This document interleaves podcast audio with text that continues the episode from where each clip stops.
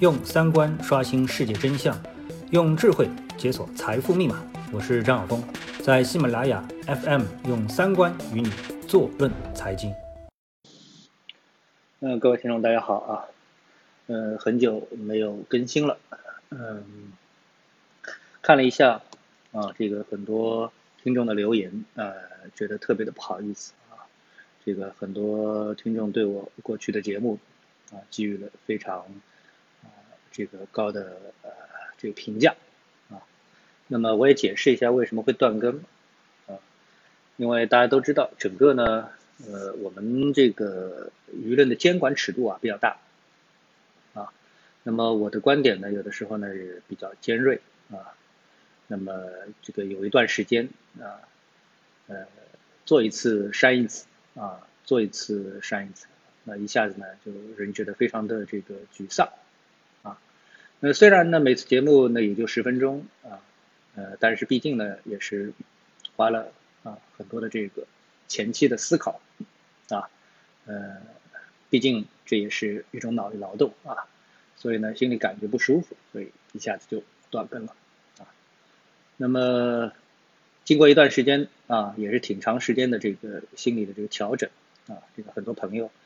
呃，包括喜马拉雅的朋友也在劝我，他说这个放弃太可惜了，啊，呃，也确实啊，这个平时呢，因为我们是跟踪财经的嘛，啊，这个财经里面呢，呃，信息更新的特别快啊，这个特别是泛财经这一块，呃，我看到很多的呃这个财经的新闻出来啊，那么很多的点评呢，哎，我觉得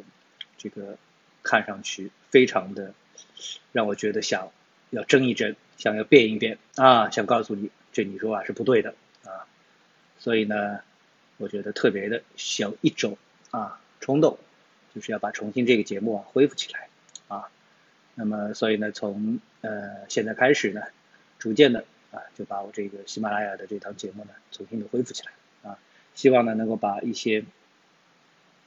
我对财经啊，以及这个和财经有关的啊一些观察、一些消息啊、一些信息、观点，跟大家分享啊。好，那么今天呢，我们言归正传啊，谈一谈什么呢？谈一谈这个比特币啊。那过去呢，我做过几次比特币的节目，都被都被删了啊。那个时候呢，是不能说区块链啊。现在呢，啊，我们看到这个国家政策啊。这个把区块链放在了一个非常高的位置上，啊，呃，当然这就是一个我觉得非常让人尴尬的一个地方啊。这个我说的时候不让说啊，现在又开始大家都在说，啊，那就在这个区块链的政策上台之前啊，我们在一个财经的这个微信群里面啊，也就这个问题呢展开了这个争论。其实说老实话，我对这个区块链呢还是比较熟的啊，为什么呢？嗯，我在这个家里的地下室啊，那个曾经放了三台这个挖矿机，啊，我挖了比特币，但是这个挖矿机呢，这效率不高，啊，也几年前挖的，这个挖了小半年也就挖了一个比特币，啊，那时候是在二零一七年，三千多美元开始挖，一直挖到六千六千多美元，当然最高是到了两万美元，这时候你当然很开心啊，继续挖，挖着挖着又跌回来了。等到跌破再跌破六千六，这时候你再来看你挖矿的这个效率的时候，那你就不想挖了，啊，这个显然挖矿啊，它也是有它的这样的一个呃效率在哪里的啊。那然后呢，我们知道就是当你有了比特币，或者说你自己花钱去买了比特币啊，那你就会有交易，所以这个时候呢就进入到了一个炒币的环节。那你炒币一定会到交易所，所以呢又唯有交易所这个环节啊。然后有了交易所这个环节之后呢，你会发现，哎，很多人来找你啊，或者你会接触到，因为你进入这个圈子了嘛，你就知道，哦，原来还有 ICO，这个 ICO 呢，就类似于新股发行 IPO 的这么的一个东西，对不对？啊，那么这时候你基本上就已经把你进入币圈的啊这个方方面面都已经落实到了。还有一个是你知道，但是你肯定很难涉足的地方，就是区块链技术，啊，有多少人是懂区块链技术的呢？啊，对不对？好，那么随着这个时间点到了现在之后呢，那大家发现，哎，这个在区块链当中啊，提出了一个叫数字货币的概念，啊，以前大家都只是把比特币作为一个数字货币啊，那么实际上真正的数字货币呢啊，我们看到现在啊是由谁提出的呢？是由呃这个 Facebook 提出的 Libra 和我们的央行提出的数字货币，就是中国央行的这个数字货币。好的，这时候我们就把焦点啊哎集中到了我们中国的央行的数字货币上啊，哎，我们想这是不是一个区块链的中国央行的数字货币啊？而这一点上面呢，哎。我们产生了新的分歧啊！我们先说前面一段分歧啊，前面一段的分歧，大家以为哎，我们说现在要鼓励区块链了，那是不是说啊，你挖矿、炒币交易所啊，这个 ICO 全都放开了呢？当时我第一反应就告诉大家，不要瞎想，跟你没关系啊！挖矿、炒币交易所 ICO 是不可能放开的。啊，是不可能放开的，包括在国内合法的炒比特币，也是不会放开的，因为也没有合法的交易所，交易所已经全部都赶到国外去了啊，这是第一。那只剩下一个区块链技术，跟你有关吧？没什么关系啊。我们一下子有这么多的上市公司告诉你他在做区块链技术，你敢相信吗？炒一把可以啊，你要相信它，那就肯定又吃药了啊啊。所以回答呢，哎，我们说除了这个股市里面啊，除了一个区块链板块，还有一个叫数字货币板块啊。那么好多上市公司都说它是做数字货币相关概念股，说实话跟你有关吗？没关系，中国央行数字货币独此一家，不可能有一家上市公司能够沾上边，啊，因为本质上是这个区块链技术也好，还是我们的这个数字货币也好，它不是一个非常高深的，啊，有相当高门槛的一个技术，不像我们的生物医药，不像我们的芯片啊，不是。不像我们的五 G，没有这么高的门槛，啊，什么量子计算机啊，没有，它的技术门槛是不高的，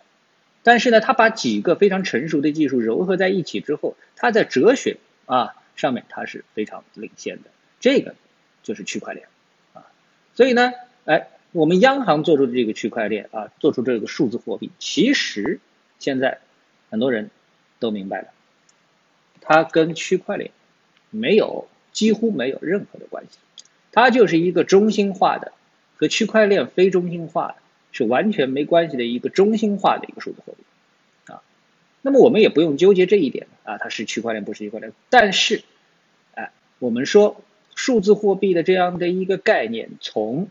比特币从区块链当中被我们引入到了我们的央行数字货币当中，它会发生巨大的作用，这一点是毫无疑问的，啊，有人称之为什么？称之为这个货币的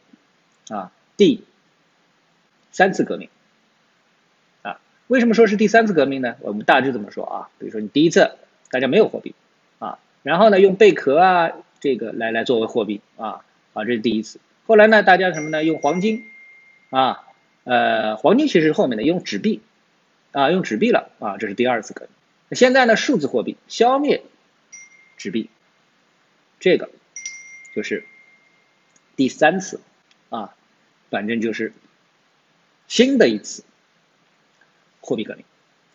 那它有什么好处呢？哎，我们可以假设这样一个场景啊，现在哎，你看到我们这个还有大量的现金。那这次央行通过各种渠道给我们透露了，数字货币一定出一旦出现，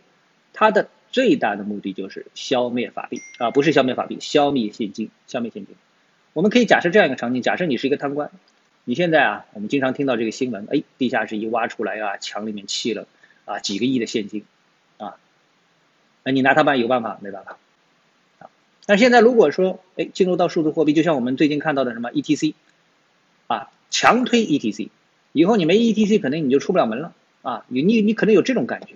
那未来呢，你没有一个数字钱包，你就出你就你就别出门了，你也别买东西了啊。当然了，他会给你留一个口子。就是给你设定一个现金交易的上限，比如说一百块人民币，或者是五百块人民币，超过这个数字你就别用了，啊啊，你就必须得用数字钱包，央行发行的数字钱包。那么说，如果你贪官家里有几个亿，你怎么把这几个亿的现金洗到啊你的这个数字钱包里面？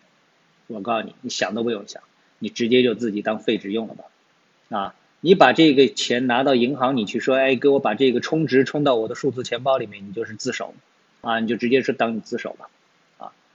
然后呢，除了对啊我们这个普通的消费者或者企业而言，你不知道你自己的数字货币的走向，就是你给了下家，下家再给谁你不知道之外，但是在央行的这个系统当中，它可以清清楚楚的明白它所有的现金流的走向啊。那么在我们的金融市场上面，啊，你再想操纵市场，啊，还想怎么样啊？这个洗钱、行贿、受贿等等。或者说某一利益集团，哎，你这个到底你这个利益集团到底有多大？就像以前我们要查海航啊，还是我们要去查这个安邦，你到底你这个集团里面有多少这个啊资产？哎，现在经过啊这个数据跑一跑啊，数字货币跑一跑啊，就看清楚了哦，原来你有这么多钱，原来你的规模到了这样啊，原来你的跟你相关联的公司有这么一些，就清清楚楚。实际上，对我们中国这个社会来说，我觉得是一阵革命性的。啊，它不仅是在货币方面的革命啊，它是你在社会管理方面等等方面都是一种革命性的进步，特别是对于普通老百姓来说啊，你就相信它是一种进步啊。你今天呢，我就把我对啊这个数字货币的理解跟大家说一下啊，呃，也这个劝告大家在股票市场上对区块链板块、对数字货币板块要敬而远之啊，先敬而远之。真正的这种公司，掌握核心技术，什么所谓的核心技术的区块链公司，或者说有成功的应用场景的区块链公司，目前哪怕在全球范围内，都基本上找不到一家，啊，除了比特币，大家是认可的，其次就没有。好，那今天的节目呢，就跟大家说到这里，下次的节目时间再见。